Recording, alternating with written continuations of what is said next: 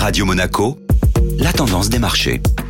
Radio Monaco, la tendance des marchés avec Société Générale Private Banking. Bonjour Julia Celloro. Bonjour Benjamin. Les investisseurs attendaient hier la publication des chiffres de l'inflation aux États-Unis. L'indice des prix PCE, mesure de l'inflation de la Réserve fédérale américaine, est ressorti ce jeudi en ligne avec les attentes du marché à 2,4% sur un an en janvier, atteignant ainsi son plus bas niveau depuis février 2021.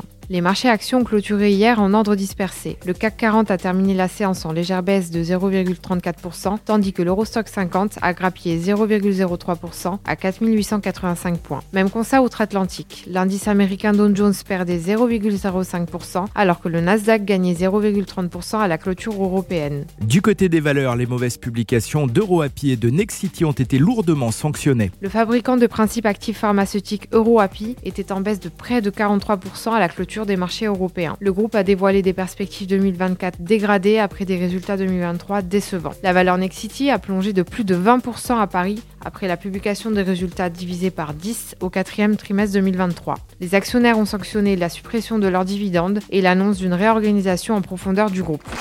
Société Générale Private Banking Monaco vous a présenté la tendance des marchés.